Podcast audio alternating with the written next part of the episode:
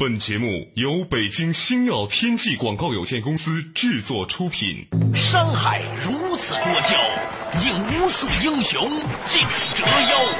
数风流人物，还看我是梁冬。大家好，我是吴伯凡。两个男人孕育五年，梁东、吴伯凡帮你坐着打通经济生活任督二脉，东吴相对论。好戏马上开场。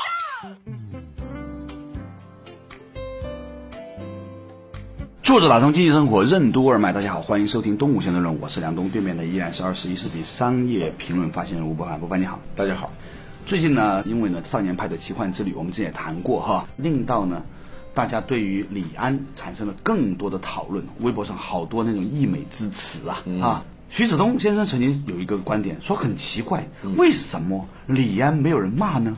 对，我们都知道那句老话“木秀于林，风必摧之”啊。人怕出名，猪怕壮，嗯，但是李安真的是很奇怪的啊。基本上没看见什么负面。呃，对，就尤其是他的成绩之大，跟他的这种负面那个影响之小，呃这个比例啊，是吧？一般的是成正比的嘛。对他这个就是不成比例，而且非常不成比例。嗯嗯，关于他的这个成就哈，还真是了不起。不要你用华人导演，你用导演来思考他。我们不说华人导演，我们一般当我们说到作为一个中国人的时候，起码把那个标准是要降半格儿。对 对，李安呢，他是一个华人导演，你看那个人啊，他是个典型的中国人的面孔，嗯。啊，那种谦和，那种甚至谦和的有点平庸的那样一张面孔，嗯，他如果是在那奥斯卡颁奖典礼上不说那一口流利的英语的话，嗯，你觉得他就是个中国我们天天能见到的一个普通的中老年人，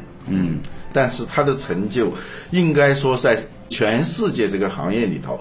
做导演的这行当里头，达到了登峰造极的地步。过去我不敢这么说啊，一统计下来还真是登峰造极。他获得奥斯卡的最佳外语片奖《卧虎藏龙啊，然后是两个最佳导演奖，《断臂山》和这个《少年派》。你一个导演能够一次获得奥斯卡。最佳导演奖就很了不起了，在中国这些导演们能够提名都是一个奢望和梦想啊，尽管有许多人说我才不稀罕得奥斯卡呢，那真给他的时候还是很高兴的。所有说不稀罕的人其实都很稀罕。对，对，他是两次获得奥斯卡最佳导演奖，嗯，两次获得威尼斯金狮奖，嗯，两次获得柏林电影节金熊奖。还有两次获得英国电影学会的大奖，就说全世界里所有的电影大奖啊，叫得上号了，他都得过，不知道有没有得过金鸡百花的，也算是世界级的吧。他得过，你可能会说，哎，侥幸嘛，碰一碰是吧？有时候我经常是这样的。你要得一个什么奖的话，哎，瞎猫碰死耗子，我们的解释系统非常的敏各种福利彩票大奖，非常敏锐的给出一个解释，瞎猫碰死耗子。而他的业绩就好像是有点说专门对着这种解释系统来的。我得一次以后。再得一次啊！再得一次，再得一次。好几年前我看过那个《理智与情感》，嗯，我就觉得那个片子啊，跟我看小说的时候那种氛围非常吻合，很少有这种。你说了一句非常非常好的话，叫氛围啊。其实拍电影它是一种对文学的再创作的过程，它追求的不是故事，而是那种氛围。对，因为我们最终你欣赏一段音乐，看一个舞蹈。或者呢是看一个电影，看一个小说，其实最终留在我们心中的不是一个故事，而是一种情绪和情怀。比如说，我们回到故乡，其实它不是故乡的某一山一石一草一木，它就是当你走进故乡的时候，近乡情更怯啊，就在那个故乡如归故里的那样一种氛围，那种情怀啊，你能够把一个情节拍出来，嗯，没有什么了不起，嗯，你能把这一个情怀拍情怀还有这个氛围给拍出来，简奥斯汀在两个世纪以前写的那种东西，嗯，我们现在能够复原他的那种。氛围是很难的，这个是非常难的。嗯，他拍的非常好，我当时就没有去注意嘛，我以为这是肯定是英国人拍的嘛。对，当后来大家说那是李安拍的，安格利啊啊，对我才看哦，原来这真是李安拍的。嗯，美国那种边远西部那种很偏僻的地方发生了一个很边缘的故事。断臂山》，还能把它拍到得奥斯卡最佳导演奖。一个印度片子哈啊，印度的跨度极其大，就是越到后期，你越发现李安的拍出来的电影就很像是好多人拍的，而不是他一个。这就是同一个李安吗？你会产生这样的疑问。问题是，他真的是他的跨度非常大，好多导演也很不错。波兰的那个大导演基斯多夫斯基，他拍出来片子是很了不起，嗯，但是每部都差不多，你一看就知道是他拍的，嗯，风格导演是吧？嗯，对。就像我在看另外一部片子武打片的时候，是吧？又同期上映嘛，嗯，就感觉是同样几个人，嗯，不穿旗袍，然后再打了一遍，嗯，就基本上拍的是一样的这个东西。当然呢，对他的粉丝来说，他们认为要的就是个调调，是吧？这就跟做生意一样，你是把。同一个东西卖给天下的人，还是向同一群人卖不同的东西，它是两种商业模式是一样的。导演也是一样的，有一种人呢，他用不同的电影讲一个故事；有些人呢，讲不同的版本。你这个跟做商业相通的地方在哪里？我特别佩服的是那种就横跨各个领域都能够做得很好的那些人。IBM 的前 CEO 郭士纳，嗯，他做过好几家公司嘛，嗯，美国运通那是个金融服务的公司，嗯，后来做一家食品公司。应该是拉比斯特吧，很有名的产品是饼干，所以他后来离开这家公司去 IBM 的时候，很多人笑话他嘛，一个做饼干的一个人怎么能够做电脑？还给他编了个笑话，说他的名字就叫 International Biscuit Maker，国际饼干制造商，也是 IBM。对，但是人家就能够从做饼干到做电脑，做的。不仅仅是说合格，而是说在 IBM 历史上是一个扭转乾坤的人物。你创立一家公司，有时候还把它做起来，当然很难。但是这家公司后来做的快死了，你又把它救活，我觉得这更难。那是消业障的过程，那是更不容易的事情。你说的此处呢，那我觉得他其实传递了一个信息，就是在郭士纳这种眼中啊，嗯，管理才是他的专业，饼干和电脑。都不是他的专业，嗯。啊，所以呢，对于李安来说呢，《断臂山》和《少年派》这是分项，对，做导演本身是他的专业，对，他什么叫专业主义是吧？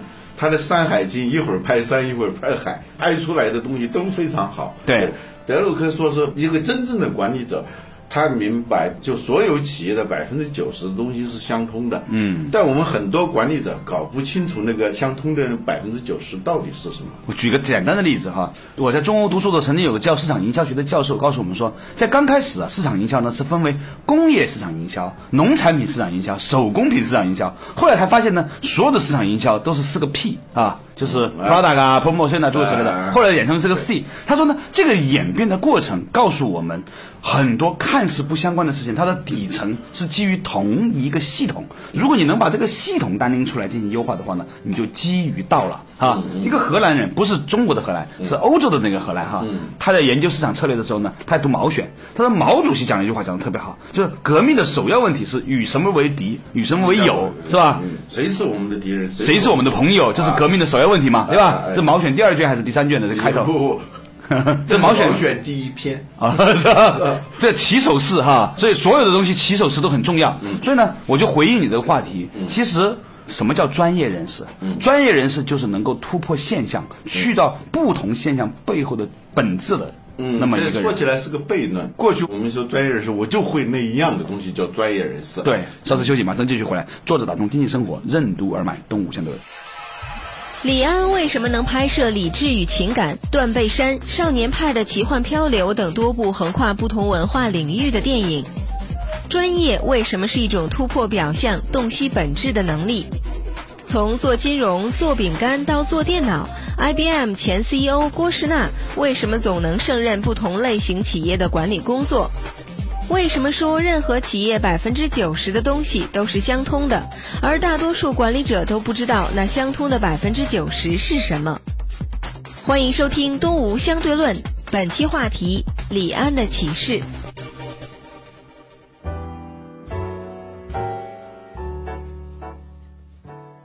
作者打通经济生活任督外卖，大家好，欢迎收听《东吴强的人》，我是梁东，对面是吴不凡啊。我们较之前提到一个话题，话说呢，李安导演这个人呢，哎，真的有趣，发现呢，他的影响力、他的成就和他的负面新闻之间呢，完全是不成比例的啊，这和我们的常识不太一样。然后就说到他的影片风格呢，也很不一样，这就意味着在他的影片风格下面，他是一个专业的导演，就有如 IBM 的郭士纳一样，以前卖饼干，现在卖电脑，都卖得很好，因为他是一个专业的管理。人，我们话题呢就由此而衍生下来，就是说李安带给我们什么样的启示？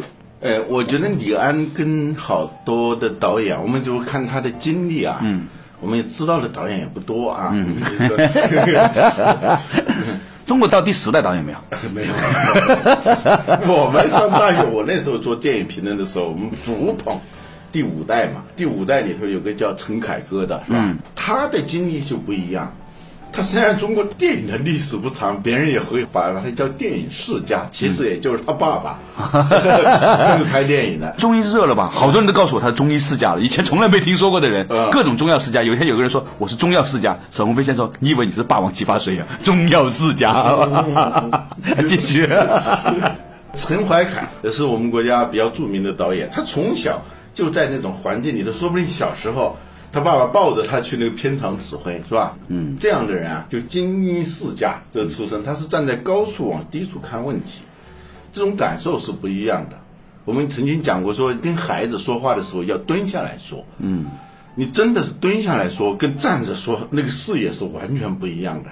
这种站在高位看问题的人，和从底层一点一点的，而且这种底层。不仅是一种物质上的底层，是一种精神上的一种底层。李安就经历过这种底层，嗯，底层到什么地步？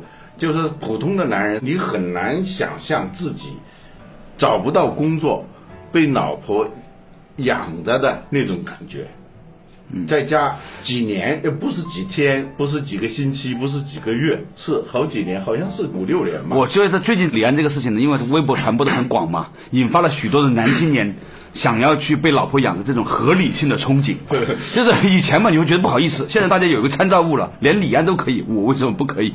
这所以道可道非常道。当你以这种心态去求合法原配包养，心安理得的去在所谓底层那种体验生活的那种方式，和真的是把你逼到那个份儿上忍受的那种煎熬，那是完全不一样的。比如说小孩儿，他比我们的个子矮小，对他很脆弱。但是由于他特定的视野，他特定的处境，他能看到的东西就比我们看到的东西要多得多。这是真的。当年我和孟广美在一起工作的时候，我第一次就闪过了一个念头：原来美女是有鼻孔的。然后仰视她，她跟我做节目来了，穿着高跟鞋跟我做，让我很生气，是吧？那个时候我还好，我算是比较自信的人。还有一些男主持是站在木箱子跟他一起做节目的。啊，离开了，真不厚道，不厚道啊，不厚道。但是呢，你说了一个很有趣的一个比喻，就是因为我们的角度决定了我们看到的世界。所以呢，你讲的说李安呢，作为一个从底层。慢慢上来的人呢，他是逐步的由下面往上看的，所以他的世界呢，拥有了一般的人所不拥有的更多的视野。还有就是一种沉潜的心态，他对事物的那种反应是一种默默的、很敏感的、不虚张声势的那种反应。一般说，在底层生活，就你经历过这种底层状态，嗯，呃，你就比较容易跟各方面的人打交道。因为曾经在你看来，所有的人都比你高嘛，嗯，你都要去观察，都要去理解。如果你有个好的心态，如果不是一个怨恨的心态的话，嗯，你就无视关照去观察所有这些事情，所有这些人，这个时候的这种敏感是别人没办法超越的。我有一天，突然我闪过了一个念头，我其实特别感谢我中学的时候的一段很。苦的生活。我小的时候呢，出生在一个叫攀枝花的地方。初中二年级是移民到了广州，住在广州的一个平房区里面哈。老城区的平房都是没有厕所的，所以每天呢在学校里面上完才回家的。我那个时候觉得自己特别惨，因为呢一下子就去到一个所谓的这个社会的这个底层吧。但是呢，后来我发现呢，其实他给了我很重要的一个启示，就是。你怎么看待一分一分钱怎么挣出来的？我初中毕业的时候呢，干了一件事情，跑到服装批发市场去批发了五十件 T 恤衫，然后呢在街上卖，嗯，就是你怎么样去吆喝，把这个 T 恤卖给不同的人，看见年长的怎么说，看见年色这个衣服穿的大的怎么说，穿小的怎么说，这完全不需要教的，你只要卖过一次，你就完全都懂这个事情对。，这跟你后来你是处在一个高位去搞微服私访，去体察民情，那不一样对那 完全不一样。一个人啊，我觉得成长过程当中，他必须要有一个阶段，就是要把你的自尊最初的那一些自尊。全部要破掉，然后在这个废墟上重建你的尊严。嗯，好多人呢，那个尊严来的比较坚实。好多人一辈子啊，他没经过这个阶段，所以到老六七十岁，有的人为什么为老不尊呢、岁数很大了，但是不像一个值得尊敬的老人，是因为他还在某种程度上还停留在十三四岁那个状态里头。嗯，他他没有经历过这种最初的东西被摧毁。你像那个特种部队的训练，第一步就是要摧毁你的自尊。我们看过那个士兵突击那个许三多，嗯，你发现这个许三多的优势一下子就表现出来了。那些天生的当兵的苗子，从小认为自己是军事天才的人，进到那个训练营的时候，他完全不适应。就是时时刻他要叫板，他总觉得那个教官在刁难他。他遇到一个事情，不是把这个事情全心全意的、没有退路的做出来，而是他要先评估一下你给我出的这道题是行不行。一般都还是站在跟教官差不多是平等的这个基础之上 在对话和交流，所以他就没法进步，你知道吗？对，这就是为什么许多家庭不幸福的原因。我有个朋友告诉我一个类似的话题，他说许多家庭不幸福，就是因为这对男女在刚刚谈恋爱的时候，这个男人没有用他的智慧和他的能力彻底的摧毁这个女人的自信，让她充分的崇拜他。或者反过来啊，或者反正也行，是吧？我没有说一定是男权，是吧？这个家里面女权也可以，但是呢，二八原则才是真正的平衡法则。嗯，就家里面五十五十，就跟一个公司一样，俩股东一人百分之五十，这公司通常做不好。对，呃，我们叫五四幺原则啊，对。就是说一定是要有一个股东是要超过百分之五十的，对。最初的创始人不能超过四个，基本上维持一股独大，嗯，这个公司它的治理结构才会稳定。对呀。如果是五十对五十，最后你看吧，公司早期遇到问题的时候，大家还能够齐心协力，一旦稍有所成的时候，就开始要分崩离析。向左走，向右走，就整天就在那儿拧巴了。纠结了，忐忑了。当看那个士兵突击的时候啊，嗯就觉得他说明很深刻的一个道理，嗯，就是这些从小啊，他基本上把那个自尊就给破了的那些人，嗯，像许三多这种人，从出生到他当兵，到他被选进那个特种部队去训练的那一个期间，他做了一件别人都没有做的事情，就接受那种被摧毁的教育、啊，他时时刻刻都是在被人指责笨。班长来训斥他的时候，班长，你是不是觉得我笨了、班长说：“我见过笨的。”他还听不太明白，因为他没有那么多的对尊严，没有那么多的诉求，也就没有那么多的敏感。说回李安啊，哎，所以经历过这种，就是从底层一点点被解构之后重塑的，重塑的这种人格，他要不然就彻底摧毁，他就是个废墟。嗯，如果在这个废墟上一点一点的建立起来的，那就是一个很坚实的。所以你的核心观点就认为李安呢，在早年的在纽约，由于种种的不顺遂，有原配太太来包养这样的一种，那包养是打引号的哈，嗯这样的一种经历呢，从更宏观的角面来看呢，他成就了一个伟大的导演。从这点角度上来说呢，我倒是觉得说，可以跟所有的我们的家长朋友们分享一个观念，就是不要害怕你的小孩子在青春期的时候受到某种程度的自尊的打击，可能对于他来说，这一辈子是难得的财富。稍事休息，马上继续回来。作者打通经济生活，任督二脉，东五千多人。李安的个人经历对创业者有什么启示？经历过底层状态的人，为什么往往能拥有更沉静的心态、更广阔的视野和更敏锐的观察力？经过摧毁、解构、重塑的人格，为什么会更加坚实强大？与成就相比，李安的负面评价为什么少得不成比例？什么是企业的五四幺原则？好的领导为什么应该做到临事虚怀、观一事、与人和分、察群言？欢迎继续收听《东吴相对论》，本期话题：李安的启示。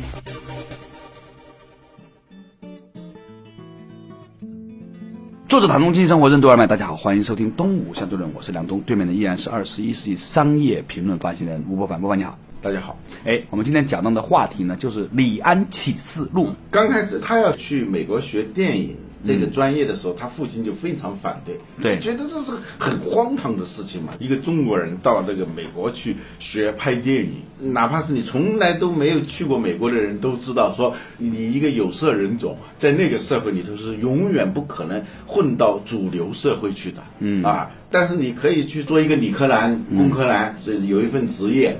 因为电影那个行当里头，你做导演，你要不就混到主流社会，要不就什么都不是。嗯啊，everything 或 nothing，他只能在这两者之间选择。他父亲当时就很反对他去做这样的一个冒险，而后来的经历也验证了他父亲的当时的判断。这个时候，我想他肯定是彷徨的，因为果然啊，不听老人言，吃亏在眼前，找不到工作啊，做一个家庭妇男。